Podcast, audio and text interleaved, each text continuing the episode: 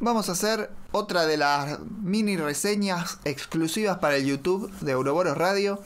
Cortitas, en 10 minutos, esta vez con Tommy Favero para hablar de Falcon and Winter Soldier. ¿Cómo andas, Tommy? ¿Qué tal? ¿Todo bien? Bien, eh, una miniserie que sale en abril del año pasado de cara al eh, inminente estreno de la serie de Disney Plus, escrita por Derek Landy y Federico Vincentini como dibujante y entintador. ¿Los conoces a los autores? A Derek Landy lo tenía porque hace, uh, ¿cuánto pasó? Hace como dos años hizo The Black Order para, para Marvel, donde aparece uno de mis personajes favoritos que es Novita, Nova, eh, y obvio The Black Order con los, los esbirros y, comandantes del ejército de, de Thanos que que si siguen los cómics los tienen conocidos y si solo siguen las películas, los que aparecen en Infinity War y Endgame. Eh, así que ya lo tenía de ahí, pero la sorpresa fue Vicentini, que no lo tenía tanto, había trabajado muy poquito en Marvel eh, y la rompe toda, claramente la rompe toda. Eh, otra serie Black Order de estas que nos sirven para complementar las películas. Y bueno, esta para complementar la serie que está a punto de salir es bárbara. Se puede leer antes, no hay problema, porque no toca para nada la temática, sino que viene con, la, con, con lo que llevan las historias de los cómics. Y con un Vicentini, Vicentini perdón, que la rompe. Y Derek Landy hace bastante buen trabajo porque tiene dinámica, es divertido, la historia cerradita, funciona en varios niveles. La introducción de personajes secundarios nuevos y los personajes terciarios también es muy interesante. Cómo retratan todo el universo con acción y con humor. Y nos presenta lo que obviamente va a ser una buddy movie en la pantalla de Disney Plus.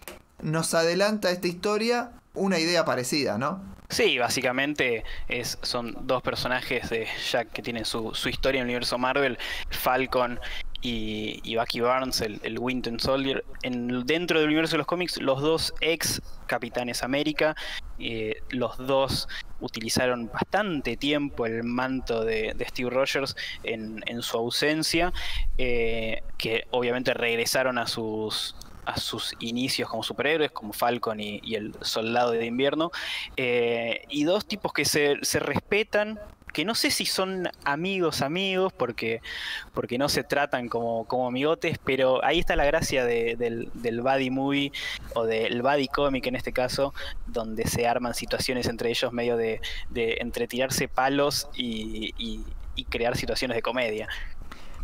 Bueno, recontra comedia. Funciona un montón. Y funciona un montón la acción, funciona un montón un misterio. Y algo que le agrega Landy, que me fue inesperado, me resultó muy sorprendente. Y tal vez pasó de largo por la, por la mirada de algunos editores bastante distraídos. Es la bajada de línea política que hay en algunos momentos.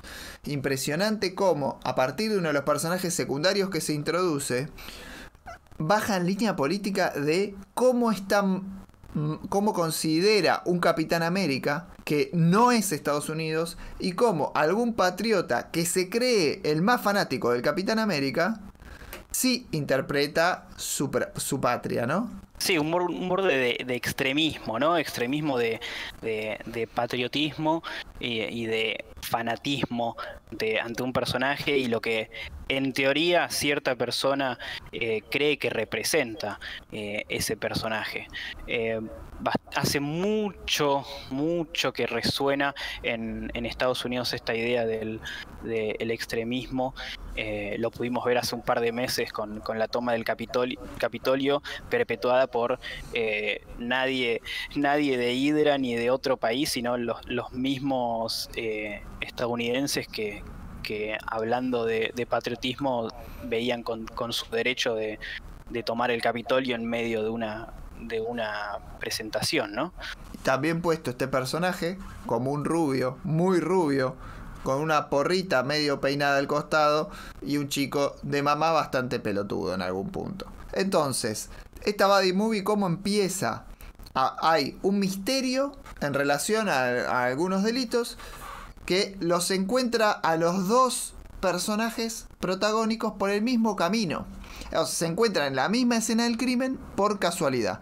Y a partir de eso se va desentrañando, desarmando la trama y se va viendo cómo eh, el problema de este delito tiene que ver con algo muy particular que también tiene que es político que es de propio de Capitán América propio el personaje y que los va llevando por un por una, una búsqueda de pistas bastante divertida, de ir de un lado al otro. La típica del, caso policial Buddy Movie. Sí, además que con todos los condimentos de eh, ellos dos tirándose los palitos. El, a mí algo que me encanta de Falcon diciéndole a, a Bucky eh, mirá que no matamos a nadie y Bucky diciéndole, pero mirá que yo mato gente todo el tiempo, eh. yo, yo, llevo armas y Falco, flaco, nosotros somos héroes y no, no podemos estar matando. Y entonces el, conteniéndose Bucky todo el tiempo y, y, en el medio aparece Hydra y aparecen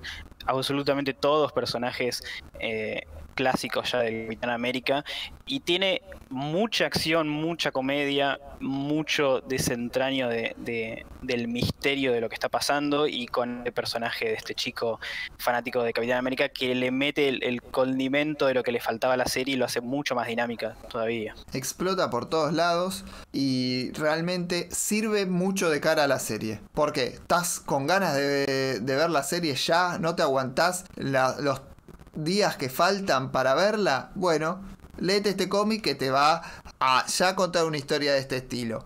Y por otro lado, es un tipo de historia que me está gustando mucho en Marvel. Estas miniseries de 6 que cuentan un arco cerradito de personajes muy clásicos en un tono, voy a decirlo, bastante MCU. ¿Por qué? Porque tiene comedia, porque tiene acción porque tiene dibujos muy clásicos que pueden servir para que, para que uno no se tenga que esforzar demasiado, sino ver una historia cerradita, cortita, muy divertida, muy bien hecha, con códigos de humor muy actuales, cosa que hoy es difícil tener códigos de humor actuales sin ofender a nadie.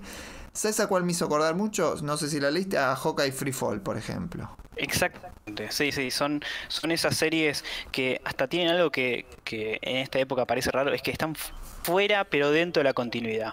Este cómic vos lo podés leer eh, ahora en cinco años, hace cinco años y igual sigue cerrando, no, no, no es necesario estar al día con nada y se nota que es una, una mini excusa eh, de cara a, la serie y está bueno que sea un producto de calidad porque viste siempre están los que dicen ah, sacan la serie esta de cómic porque sale la serie en Disney más y, y, la hacen así medio al tuntún agarran un escritor un dibujante y bueno hagan algo más o menos así lo lo saco y vendo y vendemos un TPBR lindo y nos llenamos de plata todos. Pero bueno, en este caso eh, metieron un buen equipo, medio no tan conocidos y sale un producto, la verdad, súper recomendable y súper bueno como el Hawkeye Free Fall o, el Ant-Man de hace un par de, meses. También muy lindo. Este tipo de, de cómics que ocupan un TPB en toda la historia está buenísimo.